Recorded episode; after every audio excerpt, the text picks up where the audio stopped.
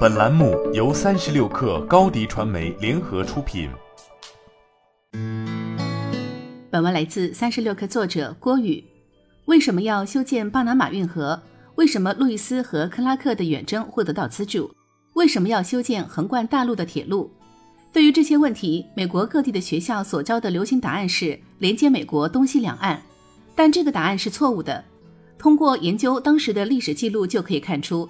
这三次重大努力的真正原因是将美国东海岸与中国连接起来，而将美国东海岸与中国联系起来的原因是，满载来自中国的货物的船只可以在美国东海岸的城市出售，利润约为百分之三百。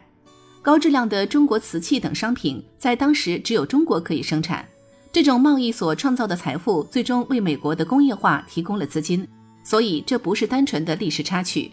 但我想提醒注意的一点是。所有财富创造的根源是极少数非常简单和容易理解的核心机制，在当今复杂的科技世界中，我们很容易忽视这一点。所以，我想我应该把财富创造的机制整理出来。重要的是要牢记，财富和金钱之间是有区别的。财富是衡量人们有多少东西是他们真正看重的，食物、住房、衣服、住所和艺术品都是财富。相比之下，货品只是人类为促进贸易而发明的一种会计机制。金钱和财富经常一起出现，但它们是完全不同的东西。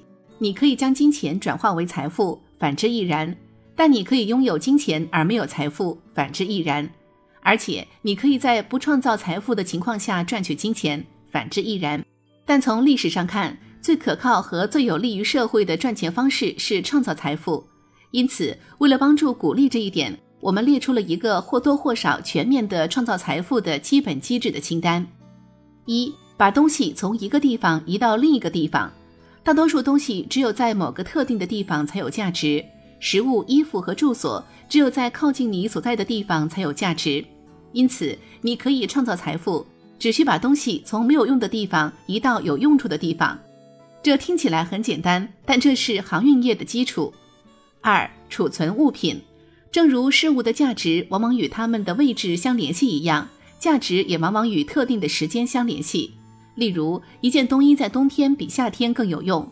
把东西保持在可使用的状态，直到它们变得有用，往往是一项非同小可的工作。因此，你可以创造价值，只需抓住某样东西并保持其工作状态，直到它对某人有用。三、以化学或机械方式改造事物，这就是制造业的基础。它也是很多其他事物的基础，包括汽车修理、管道、烹饪、美发、绘画和雕塑、木工等服务行业。四、农业。从技术上讲，耕种可以被认为是第三条的一个子集，因为你正在把水、二氧化碳和肥料或动物饲料转化为其他更有用的东西，比如农作物和牲畜。但我把它放在一个单独的类别中，因为它在很大程度上依赖于自然过程。